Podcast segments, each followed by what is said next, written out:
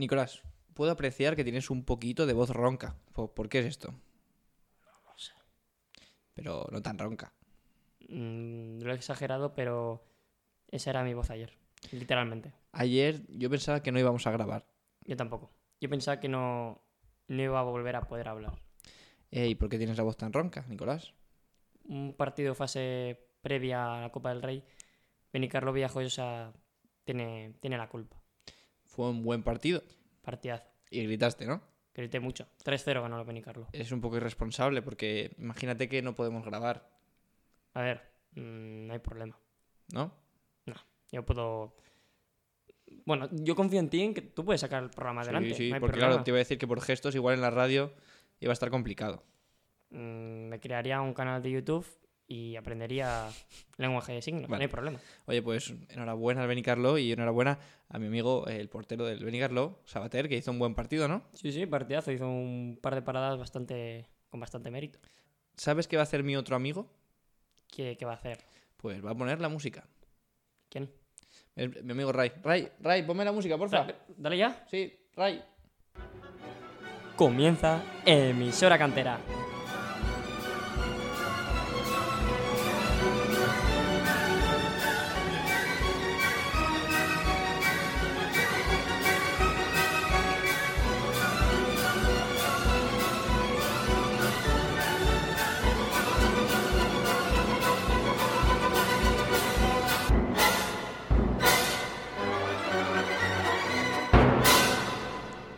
Y sean bienvenidos un día más a Emisora Cantera.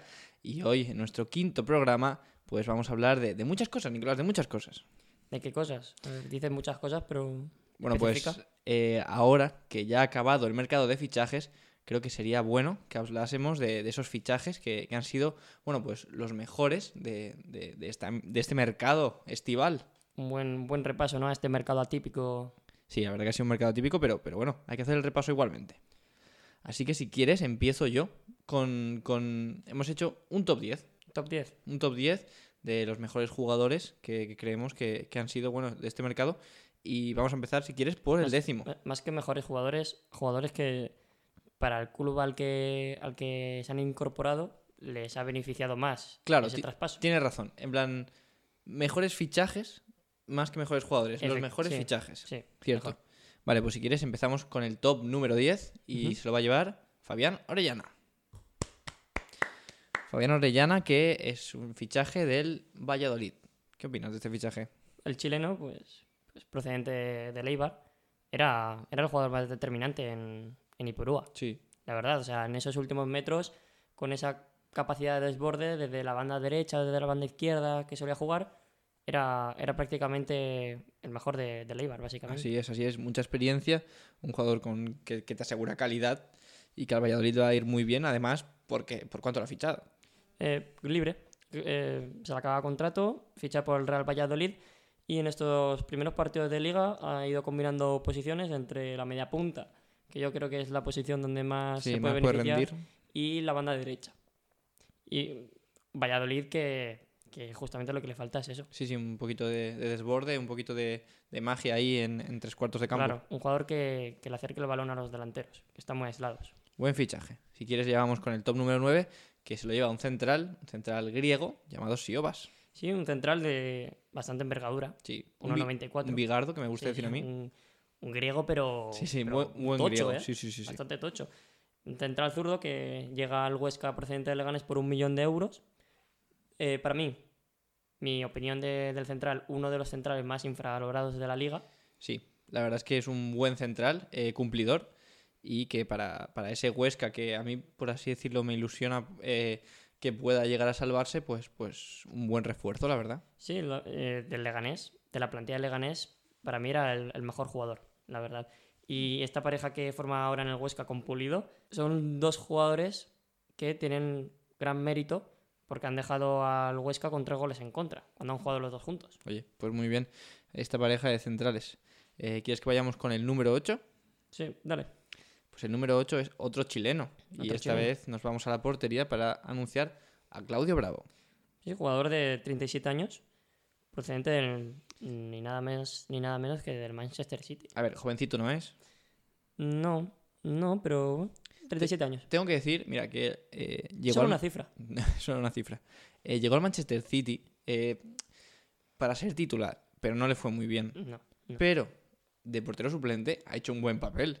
Y en prácticamente muchas copas que ha ganado el City ha tenido eh, actuaciones de mérito. O sea, yo creo que para ser suplente en el City hay que tener mucha calidad. Sí, hay que tener calidad, pero es verdad que su rendimiento fue, yo creo que más bajo de lo esperado. en el City. Sí, sí, sí, sí. sí. Pero ahora llega un Betis que, que justamente es lo que necesita. Sí, la verdad es que eh, con la salida de Paul López y bueno, eh, la portería que estaba defendida por Joel, eh, la cosa no iba mal, pero tampoco era la seguridad que necesitaba el Betis y, y sobre todo para, para la filosofía que viene trayendo ahora Pellegrini. Sí, porque a pesar de que Joel, estos partidos que ha jugado por lesión del portero chileno, ha jugado bastante bien, Sí, me ha, me ha sorprendido. La temporada pasada fue, fue un- estuvo muy mal, fue horrible, de verdad. Y Claudio Bravo le da ese juego de pies que, que necesita el, el entrenador chileno. y además que, que viene libre también. Sí, sí, viene libre, así que perfecto. De momento todo, todo baratito, ¿eh? todos los que hemos dicho, bien baratitos. Sí, por causa de la pandemia. Vale, eh, llegamos al séptimo y esta vez nos vamos al submarino amarillo porque ha fichado a Estupiñán. A Pervis. Pervis. Pervis, Pervis Pervis Estupiñán, Estupiñán. 22 años, lateral izquierdo, ecuatoriano, eh, procedencia de, de- A ver, viene de los Asuna, pero Sí. era propiedad del Watford, Eso es. equipo en el que no, no ha jugado. Claro, pero destacó en Osasuna, hizo un temporada el año pasado con Osasuna y pues se ve reflejado, se ve eh, recompensado con este fichaje por el Villarreal. Un fichajón. Los aficionados rojillos que lo veían jugar en el Sadar disfrutaban con él una barbaridad. Un jugador que llegaba con una potencia descomunal al campo rival y la verdad es que el Villarreal ocupa ahora una, una banda izquierda que tenía muy descuidada, con Pedraza que no- A ver, tengo que decir que, Que no es lo mismo. claro, nunca ha estado, por así decirlo, descuidada del todo, porque al final eran cumplidores los laterales, pero sí que es cierto que con Estupiñán dan un salto de calidad bastante grande y bueno, sí que es cierto que aquí sí que se han dejado un poco los lereles y ahí pues ha costado 16 millones. Sí, 16 millones, pero los veo bien No, invertidos. ¿eh? no, porque eh, para mí perfectamente invertidos. lateral izquierdo era la, la posición más floja ¿eh? que yo veía en, en el conjunto de Unai Emery, que con Estupiñán forman una plantilla espectacular. Si quieres llegamos ya al número 6, en el que encontramos a, a un viejo, ¿cómo se dice? Viejo rockero de la liga, ¿no? Sí, un, un viejo, viejo, ¿cómo lo diría? Del viejo oeste. Del viejo oeste que se, que se fue, que se fue a emigrar. Se emigró para triunfar.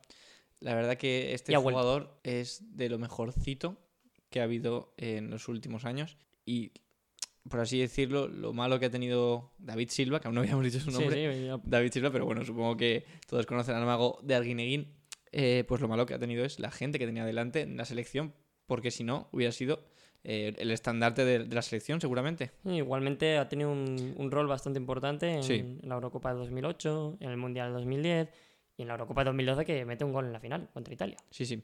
Es cierto que, pues que yo digo que podría haber sido el estandarte y esta vez pues ha, ha sido relegado un poquito a, a- a tener menos protagonismo, pero ha tenido protagonismo. Ha tenido digo. bastante protagonismo. Eh, Y jugador bueno, que... lo ha reflejado en el Manchester City, Claro, que, que para el Manchester City, para los Blues, es un jugador ya, eh, es una leyenda del club. que para muchos críticos y periodistas deportivos, David Silva ha sido el jugador español con más éxito y el mejor jugador español que ha pasado por, por la liga inglesa. Es que eso no es nada, o sea, no es poco, para nada. No, no, no, ni mucho menos. Ha llegado libre Ha llegado libre. y, y ha llegado para sustituir al, al noruego que ha vuelto al Real Madrid. Parece que se va a quedar otro año más en lo que ponían en el contrato, pero al final han, han ejercido esa opción de, de que vuelva otra vez el noruego. Y David Silva a ocupar esa plaza. Pues David Silva eh, se va a la Real Sociedad y sí que es cierto pues que la duda es si ya está algo mayor para aguantar el físico, ya que eh, sí que es cierto que van a jugar en la misma posición que Odegaard, pero son perfiles diferentes, muy diferentes. Sí, son perfiles diferentes. David Silva. A ver, sí que pueden jugar el mismo rol de bajar a recibir, eh, lanzar el juego hacia adelante. Pero es verdad que David Silva sí que tiene un poco más de, de filtrar el último pase y Odegaard un poco más de pegada. Más de pegada, más vertical. eh, Puede partir de una banda, Odegaard. claro. Son distintos. Sí, son distintos. El que también es muy distinto es Luis Suárez, pero no Luis Suárez el uruguayo, sino Luis Suárez el colombiano. Sí, el colombiano, que que triunfó en la segunda división española la temporada pasada, la Real Zaragoza. La Real La Real Zaragoza. Zaragoza no, el Real Zaragoza, que es muy probable que si hubiera seguido en, la, en los playoffs con el Zaragoza, pues Es que quién sabe. estaríamos sí, hablando sí. igual del Zaragoza en primera en vez del Elche. Podría ser, podría ser. La verdad que le hicieron ahí Un feo. la 3-14 al Zaragoza y el Watford se llevó a- al jugador que tampoco se sirvió nada No, al Watford, lo, lo- lo han vendido por 7 millones al Granada, al conjunto de Nazarí. Y a ver qué tal. A ver qué, qué disputa, ¿eh? Luis Suárez, Roberto Soldado. Yo confío, ¿eh? A la larga, yo creo que Luis Suárez será titular Sí, indiscutible. sí, sí, sí. Un jugador que Pero oye, que Roberto mucho. Soldado también ha empezado bastante bien. sí ha empezado sorprendente, sorprendentemente bien, pero no creo que tenga la capacidad de jugar todos los minutos. Y vamos con el número 4, en el que hay un jugador eh, del que tú sí que tienes eh, muy buen recuerdo o, o crees que es muy importante para, para este equipo, ¿no? Claro, o sea, vamos a hablar de, de otro colombiano, El otro colombiano. eh, Jason Fabián Muriño. Murillo. Murillo. Que he dicho Mourinho. Eh, es un jugador que por perfil, si dices un jugador, dices Mourillo, no, no se te viene a la cabeza un central top. Claro, yo cuando me dijiste eh, poner a Murillo tan alto, yo no lo entendí muy bien. Después me lo has razonado bastante bien y digo que, que sí que tienes razón.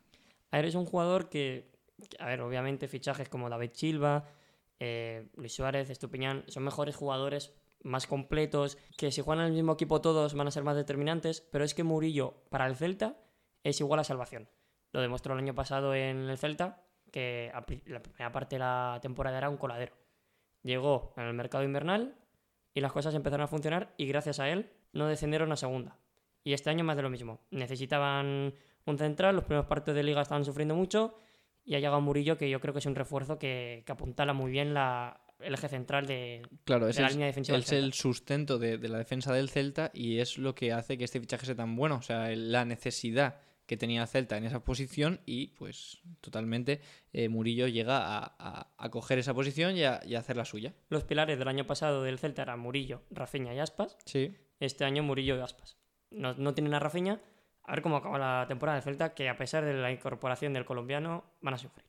Bueno, ya veremos cómo va la cosa, pero yo confío en ellos eh, para, para la salvación y para, bueno, para incluso mi- mitad tabla. Top 3 ya. Vamos al top 3 y donde encontramos a otro jugador del submarino amarillo y va a ser eh, Dani Parejo. Parejo te va a dar un rendimiento inmediato. Es un jugador que ya es titular. Se, ha sentado, Dani Parejo.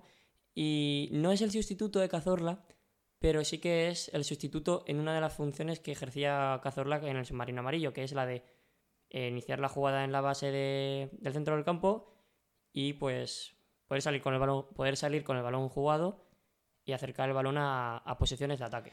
Exactamente, eh, suplir a Cazorla es casi imposible y, y no va a suplir todas las, las virtudes que tiene eh, el asturiano, pero sí que puede suplir algunas y, y con, y con creces. La verdad puede superar ese, ese registro, bueno, superar ya no lo sé, pero bueno, cumplirlo seguro. Pero es que ya no es solo que pueda suplir esa función de Cazorla, sino que llega libre. Sí, En Mestalla yo... est- Están flipando todavía. sí, me, me está ya... Es Navidad, Es, Mestalla es Navidad. Mestalla es- Los valencianistas se cabrearon mucho con, este, con esta, con esta hombre. venta, no. Con este regalo. Sí, Con lacito. cual. Como otro lacito. Bueno, aquí la verdad es que hay muchos lacitos. O sea, Sí. la mayoría de este top son lacitos totalmente. Pero bueno, eh, llegamos al top 2 donde encontramos a un clásico de la liga ya y, y un jugador estandarte para, para el Fútbol Club Barcelona, Iván Rakitic. Iván Rakitic, 32 años, por un millón y medio, se incorpora a las filas de, de Julen Lopetegui. Vuelve otra vez al- a lo que es la, la ciudad donde, donde triunfó en el fútbol europeo. Sí, sí, sí. que es el Sevilla. Esta vez mm, parece ser que ha vuelto otra vez a la posición original donde triunfó, Sí. en Nervión, Sí, sí, sí. y no en el Barcelona. Vuelve a esa mm, especie de media punta. No es media punta en sí, pero diría que es un falso, un falso 10. Sí, y además eh, tiene mucha más libertad y muchos más galones, por ejemplo, para la pegada. Que en el. Barça ha metido goles, pero es que en el Sevilla se le caían los goles. Se le caían los goles y era un, un centrocampista muy llegador. Cosa que en el. Barça se le veía en pequeñas ocasiones muy concretas. Sí, sí, sí, sí. En el Barça jugaba en la mayoría. Posiciones diferentes, claro. Claro, mm, la mayoría de los partidos la jugada interior, pero es que hasta los últimos años la, la jugada estaba medio centro. Cosa que en el Sevilla, mm, lo que hemos visto en estos partidos con Iván Rakitic sobre el terreno de juego, ha sido, ha sido todo lo contrario. Bueno, pues fichar a Rakitic por un millón y medio, pues no está nada, nada mal, la verdad. e intentará hacer menos dañina la, la salida de Vanega, que, Claro. que sigue haciendo daño. Es que está complicado eso, pero bueno, eh, Rakitic eh, tiene la capacidad para, para, para por lo menos suplir eh, parte de lo que Vanega ha dejado, eh, ese hueco que ha dejado en el club. Claro, aunque no sea la misma función, No, pero, pero, oye, en el vestuario sí, sí. dos tipos muy importantes dentro de la es. entidad chivista. Además, Rakitic es, es andaluz. Sí, sí, Rakitic. su novia sevillana, Rakitic es no se andaluz. quejarán. Bueno, pues vamos con el top 1 ya. ¿Quién crees que es el top 1? ¿Que ¿Quién creo? Pues El top 1 es eh, otro Luis Suárez, pero esta vez sí que es el uruguayo Luis Suárez procedente del Fútbol Club Barcelona. el uruguayo. El uruguayo. El charrúa mm, gratis, pero con 6 millones de variables Sí, para Atlético de Madrid, para bueno, tiene que cumplir una serie de requisitos que no parecen a priori muy difíciles de cumplir, así que digamos que el fichaje igual se completa a los 6 millones. sí, pero que no, no es nada comparado con lo que podría llegar a valer un jugador de esta calidad, la verdad. Claro, al final se entiende que Luis Suárez no, no sea un jugador ya válido para el Fútbol Club Barcelona. Bueno, válido no es la palabra. Yo creo que más que válido un jugador titular e indiscutible y con una ficha tan alta, igual ya no, No encajaba. no encajaba muy bien en la entidad culé y con la llegada de Ronald Koeman, pero tirarlo de esta manera Sí, eh, sí, la verdad es que está, feo. bastante feo. está feo y, y parece que tiene ganas de demostrar en el Atlético lo que, lo que decían en Lo que aún le queda por demostrar. lo que decía que en la directiva que no Tiene no una edad, pero, pero además el juego del Atlético yo creo que le puede venir bastante bien y, y puede ser una pieza bastante clave porque al Atlético, si una cosa le falta, son goles. Sí, eso, eso está claro, por eso está en el top 1.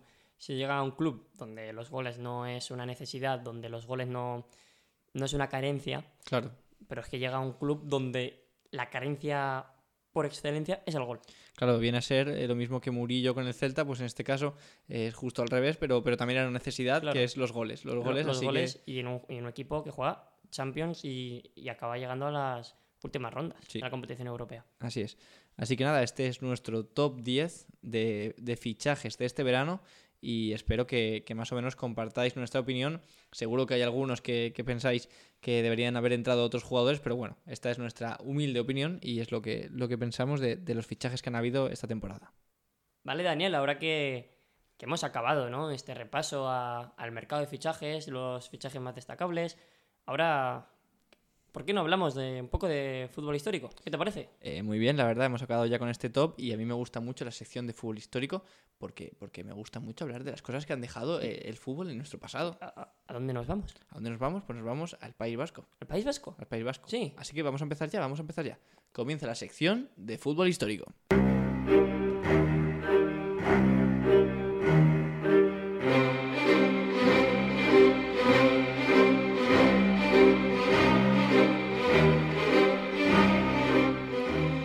Y hoy hablaremos de la filosofía del Athletic Club de Bilbao.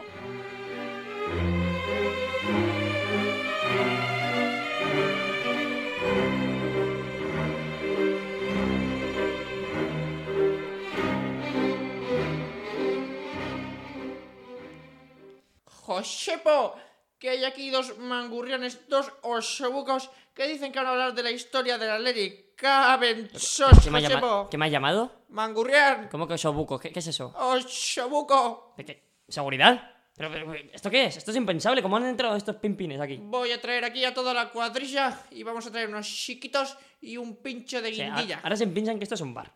¿Pero estos de qué van? Eh, por favor, por favor, Anchón. ¿Que se vayan ya? Por favor. Después hablamos, después hablamos, Anchón. Sí, sí, no, no se preocupe, después hablamos. Gracias. ¿Tú por qué te vas? Perdón, perdón. No, no, no, no. Perdón, Que no, me ha asustado. He Perdón. temido por mi vida. Me han llamado soboco de no sé qué. Osobuco, Osobuco. Perdón, he dejado la puerta abierta, no pasa nada, ya no, está. no vuelvas a hacer eso. Seguridad ha hecho su faena. Sí, y tú te has ido al baño también a hacer tu faena. Bueno, eh, vamos a hablar, vamos a hablar de lo que es eh, la historia, de, bueno, de la filosofía del Athletic Club de Bilbao. Sí, sí, el Athletic Club de Bilbao. A ver, ¿cuál es la filosofía o qué es lo que dice el Athletic Club de Bilbao? ¿Qué es su filosofía? El Athletic Club de Bilbao, web oficial, página oficial, Sí. todo oficial, mm, sin trampa ni cartón, dice esto tal cual en su página oficial. Vale. Filosofía del club. La totalidad de futbolistas del Athletic Club han nacido o han sido formados en Euskal Herria. El Athletic Club como institución, así como el conjunto de sus seguidores, se caracterizan por la defensa de unos valores cada vez menos frecuentes en el fútbol y en el deporte del siglo XXI. El orgullo por lo propio, reflejado en su máxima expresión con su política de cantera, marca la diferencia con cualquier otra filosofía o manera de entender el fútbol en todo el mundo. El Athletic Club está radicado en Bilbao, provincia de Vizcaya. Nuestra filosofía deportiva se rige por el principio que determina que pueden jugar en sus filas los jugadores que se han hecho en la propia cantera y los formados en clubes de escualería, que engloban las siguientes demarcaciones territoriales: Vizcaya, Guipúzcoa, Áraba, Nafarroa, Lipurdi, Zuberoa, Nafarroa Vera, así como por supuesto los jugadores y jugadoras que hayan nacido en algunas de ellas. Antes de, de nada, que gente que se ha reído por mi pronunciación de euskera, no, no soy un experto. No, No. soy un experto, yo pido perdón. Pero lo has hecho Lo he bastante bien, ¿eh? Lo he Lo intentado. has hecho bastante bien. Vale, Pero Canchón no se me cabre. no, Anchón está, está lejos. Vale. Eh, esto es, es lo que dice el club y esto es eh, pues la filosofía que siguen ahora mismo eh, el club. Pero esto la verdad es que no siempre ha sido así. O sea, no es una norma, no es algo estipulado, simplemente es una filosofía que sigue el club. Que está ahí en el aire, pero. Claro. está. No, Eh, no es ningún pero contrato. ¿cómo comenzó? No es ninguna ley. Claro. ¿Cómo comenzó esto? Esto comenzó, bueno, el Atlético de Bilbao se fundó en 1898 y fue una unión entre ingleses y, y- y españoles lo que hizo que se creara el club. Eh, en aquella época los ingleses trajeron el fútbol a España y bueno, pues, por ejemplo, por destacar a uno, tenemos a Alfred Mills, o también conocido como Alfredo el Inglés. Alfredo el inglés. Alfredo el inglés. Eh, por, por nombrar a otros tenemos a Cochran o Langford, pues que eran jugadores de aquella época del Athletic Club de Bilbao. Y ahí tenemos la unión entre el Athletic Club y los ingleses. Otra de las uniones es que, por ejemplo, las primeras camisetas que utilizó el Athletic Club de Bilbao y por la que sus colores son ahora el blanco y el rojo es porque utilizaron la, la camiseta del Southampton Football Club. Mm, Camiseta que a día de hoy se parecen bastante. Sí, claro. Son rojiblancas Así es. y también se parecen con la de, la de Granada. Sí, pero no tiene nada que No ver. tiene nada que ver, Yo diría que no. Bueno, No. no, lo sé. No lo sé. O igual sí. Igual sí. Bueno, Nah. yo sé que Southampton Football Club y Blackburn Rovers eh, fueron los, los que le dieron las camisetas al Athletic Club y por eso tienen esos colores. Tenían una estrecha relación. Sí, tenían buena relación, la verdad. ¿Tú sabes qué pasó en 1911? ¿Qué pasó? Pues que parece ser que, que se prohibió, se prohibió que se jugara la Copa con jugadores extranjeros. Vaya. ¿Y, y ahora qué hacemos? ¿Qué, qué- qué- una, una crisis, una crisis en todo el país. Claro. Jugadores de, de muchos países, de Europa, de Sudamérica. ¿Qué, qué- qué pasa? Pues al Athletic Club no, no le perjudicó. No le perjudicó eh, demasiado porque no tenía demasiados jugadores extranjeros. La verdad que el, el bloque principal eran jugadores españoles. Eran jugadores españoles y ya no solo que mantuvo el bloque, no sufrió muchas alteraciones en la plantilla, sino que ganó su cuarta Copa del Rey esa temporada. Sí, su cuarta Copa del Rey en nueve años. En, en nueve años de, De Copa. de existencia y de vida de- de- Del torneo. del torneo. Sí, sí, sí. Y más adelante, en 1920, eh, pues pasó, pasó otro, otra cosa histórica, por así decirlo. Sí, otro punto de inflexión. Sí, un- sí, más que algo histórico, es un punto de inflexión en, en lo que es la trayectoria y la historia del club, porque a partir de esa fecha el club se empezó a enfocar en jugadores, empezó a enfocar los fichajes en jugadores que habían nacido en el territorio como que hoy a día de hoy se conoce como Euskal Herria. Exactamente. Eh, entonces, eh, ya pues, como que poco a poco, por diferentes vías, se va formando lo que viene siendo pues la filosofía del club, ¿no? Sí, la filosofía que actualmente está en, en vigor y que en esa época los jugadores que procedían de, de ese territorio eran, eran unos fenómenos. Así es. O sea, en aquella época, eh, eh, los jugadores de, de Euskal Herria eran de lo mejorcito que podías encontrar en España. Es así. O sea, al, al final, si tú te vas a lo que es la selección de la selección española de hace unos años, de hace unas décadas, estaban conformados por su mayoría jugadores vascos. Sí. Sí, sí, sí. sí. En 1948, mm, otra fecha muy Sí, significativa. otro, otro punto clave. en, en la historia del club porque el entonces dictador Francisco Franco volvió a permitir a la Liga Nacional, a, a las competiciones nacionales del país, que los extranjeros pudieran volver a jugar en el territorio. Pero, ¿qué pasó? Bueno, pasó que muchos de los clubes sí que ficharon a muchos extranjeros, pero el Athletic no pudo fichar ya que no pasaba por su mejor momento económico. No, la verdad es que estaba en una crisis económica y, y no se pudo ayudar de esa nueva normativa que impuso, bueno, que impuso, ¿no? Que, que liberó, por así decirlo, el, el dictador. Paquito. Así que, así que el- al final el club siguió manteniendo una plantilla española. Así es. Y bueno, con, con eso eh, llegamos a 10 años después, en 1958, en el que en la Copa del Generalísimo, eh, el ganador, La Copa del Rey de, sí, de la ahora. Copa del Rey de ahora, eh, el ganador fue el Athletic Club de Bilbao, ganando 2-0 al Real Madrid.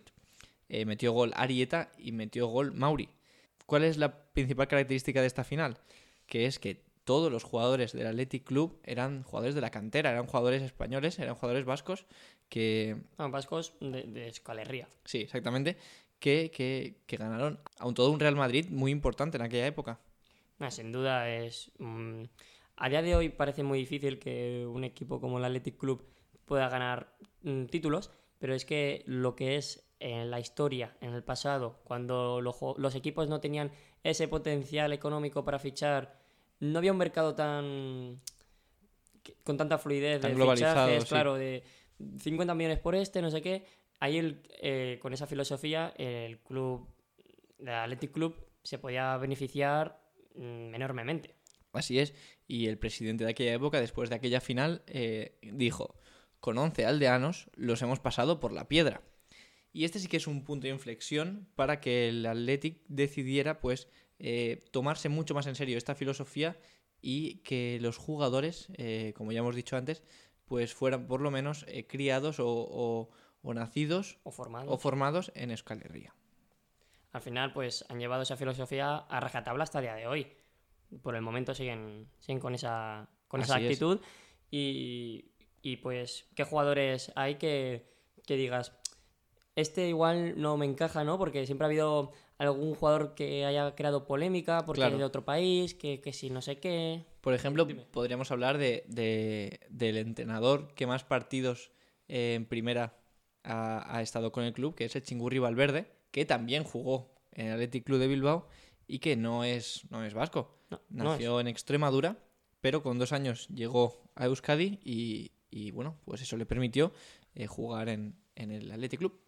Tuvo suerte, ¿eh? Porque Extremadura a Euskal Herria Sí, cambia, cambia. Después, por ejemplo, también tenemos algunos jugadores que son extranjeros, por así decirlo, como, como dos franceses, como son Emeric Laporte y Lizarazu, que por ejemplo Emeric Laporte en, en Alevines ya, ya recaló en Lezama, eh, también porque sus abuelos, eh, sus bisabuelos eran eh, de, de Euskadi.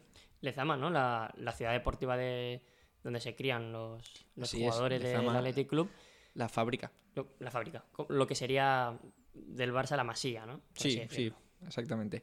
Y después, por ejemplo, también tenemos a Morevieta, que es venezolano, Ojo, O- Carlos Baute, o Llorente, que esto mucha gente no lo sabe, que es riojano. riojano. Pero como en, por cerca de su, de su pueblo no habían eh, equipos para formarse, se formó en un club navarro.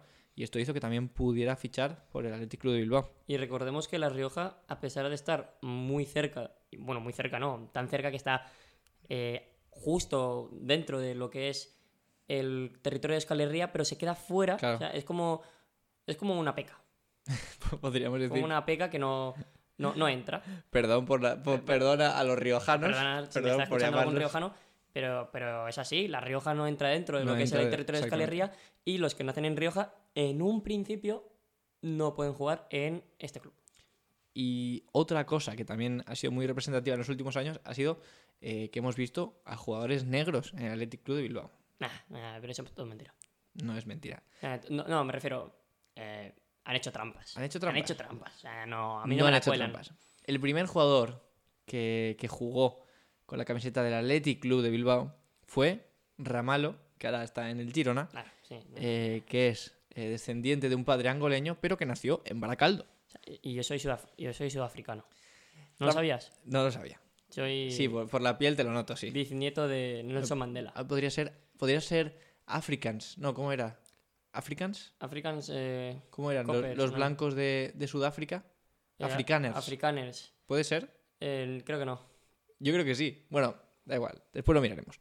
Y después eh, tenemos también, aparte de Ramalo, a Iñaki Williams, el, el vasco por excelencia. Tú escuchas a Iñaki y dices, vale. ves quién es Iñaki y dices, no, No me cuadra. eh, no. Pero Iñaki nació en Bilbao. Sí que tiene ascendencia ganesa, pero Iñaki nació en Bilbao. Entonces es vasco. Te digo yo que yo soy de Sudáfrica. Y Messi es catalán. Esto lo cuelo aquí. lo he colado. Te estás pasando, ¿eh? Bueno, De- Deja de decir mentiras. lo dejamos aquí. Bueno, ahora en serio, eh, como conclusión, eh, me gustaría decir que esta filosofía eh, creo que también ha sido efectiva para que el Athletic nunca haya descendido a segunda división. Recordemos que junto con el Real Madrid y el Barcelona, el Athletic es el único equipo que nunca ha descendido a segunda, a segunda división. No, nunca ha descendido, la verdad es que es un meritazo. Eh, y sigue una filosofía que, que es ejemplar. Claro. Al final, todos los aficionados quieren seguir una filosofía así o no seguir una filosofía así, ¿sabes? Pero tener como, como tener un, un cierto apego a esos jugadores canteranos que se formen en el club desde la base y los- coges con cariño. Es que eh, la fábrica de Lezama es de las mejores fábricas eh, a nivel de cantera de, de todo el mundo, yo creo, porque no paran de salir jugadores No y paran. jugadores y jugadores que siguen manteniendo el, el equipo. Y, y yo que sé, por lo menos, eh, por ejemplo, te podría nombrar a, a los porteros y porteros que, que está creando, que son buenísimos todos. Sí, Y, sí. a- y dices, no, es que se va a quedar sin portero, no es que sale otro, y es que sale, otro. Sale otro. Y tú te vas a la selección sub-21 española, ¡pum! Portero vasco, ¡pum! Que sí, Eh, sí. Internacionales absolutos, ¡pum! Portero vasco, no paran. Es una locura. Bueno, aparte de que hay muchos más, pero bueno, en el caso de portería sí que es cierto que en los últimos años es una locura eh, la cantidad de porteros eh, vascos que, que están saliendo, la verdad.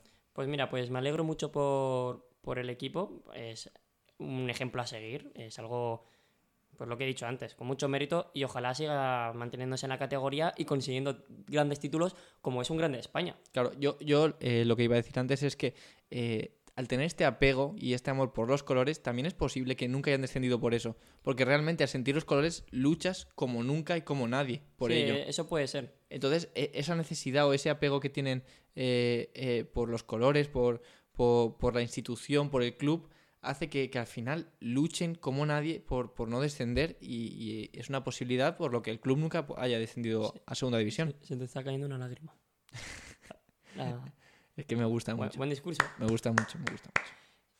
Eh, no hay nada más que hablar, ¿no? Bueno, Eh, hay que hablar de- la filosofía del Athletic Club. Sí, y, y que, y tú decías que, que para conseguir títulos, sí que es cierto que ahora no pasa por, por el momento más culpen de, de títulos, pero ahora está en una final de Copa. En la final de Copa. Oye, Y contra su eterno rival. ojo, esa, esa puede ser una final muy interesante. Que, que, por cierto, mm, no hay que olvidar que el Bilbao, bueno, el Bilbao, el Athletic Club aprovecha a veces para fichar ahí del, de la Real, ¿eh? Diego Martínez, Yuri Berchirche, Bueno, están ahí, ahí, ¿eh? se nutre, se nutre de... No es trampita, ya, me, fastidia- ya Ya me está, fastidiaría llamarle a- a- Joder. a- al equipo... Deja- déjales que fichen, hombre. Al Déjales- equipo tramposo. Déjales que fichen, hombre. Déjales, déjales que ¿Cuánto fichen. dinero tendrán? ¿A dónde va? Hay dinero. A Lezama. A Lezama. Va a Lezama, Ay, pues, a la fábrica. Claro. A la fábrica. claro. Y empiezan a salir, Sí. chavales. Vamos, chavales, si venga, no lo chavales. fichan con 25 años, lo fichan con 6 años, ¿no? Exactamente. Lo fichan de gana. Claro. A ver, No, No, no, no. no, de, no. de Extremadura. Con dos años. Bueno, eh, la cosa es así. Yo creo que, que es una filosofía envidiable y que yo estoy muy contento de, de ser aficionado del Athletic Club porque me lo paso muy bien viendo cómo no paran de luchar, de correr, de pegarse y de conseguir eh, victorias eh, todos unidos. Dicho todo esto, eh, los aficionados de la Real Sociedad, no os enfadéis. No sé, Os queremos también, aunque Un poco más a los de Athletic. efectivamente. y con esto finalizamos ya lo que ha sido nuestra segunda sección de fútbol histórico en lo que llevamos de, de podcast, Sí. de, de programa. Y Me gusta mucho esta sección. Sí, Me gusta mucho. está bastante bien, es algo que, que teníamos entre manos de contar porque al final es algo que yo creo que hay poca información. No hay poca información, sino la gente está poco informada sobre Claro. este tema. Eh, hay muchas historias que contar y, y muy divertidas y lo- lo- las iremos trayendo. Las Las iremos iremos trayendo. trayendo. Así que ya hemos por finalizada esta sección y... em, ¿qué, qué iba a decir? Antes de que se vayan nuestros oyentes de Sí. este, de este programa, quería anunciar que va a haber un otro programa más a la semana. ¿Qué, qué te parece, Daniel? Oye, oye, pues muy bien. ¿Te, te gusta esta noticia? Me gusta esta noticia. Más cantera para todos. El doble de ración, De cantera para todos. doble ración de cantera. Y para esto, para estar atentos, pues, eh, ¿dónde nos pueden seguir, Nicolás? Nos pueden seguir en nuestras redes sociales, tanto en Twitter como en Instagram, en arroba emisora cantera. ¿Y dónde lo podéis escuchar? Pues lo podéis escuchar en cualquier eh, plataforma de podcast, ya sea Spotify, Apple Podcast o iBox y las demás plataformas de podcast importantes, pues eh, podéis escuchar eh, poniendo emisora cantera y ahí estamos nosotros dispuestos a hablar de, de lo que sea, de fútbol, de, Sí, de nuestras cosas, al final, pues, ¿de, qué- de qué vamos a hablar, Daniel? ¿De qué vamos a hablar? de lo nuestro. De lo nuestro, ¿verdad? Pues- lo pues- nuestro. pues- ¡Nos vamos!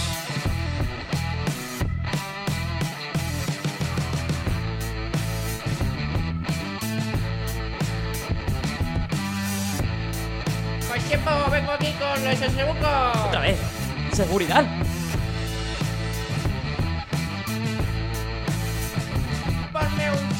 Por favor. Cállate.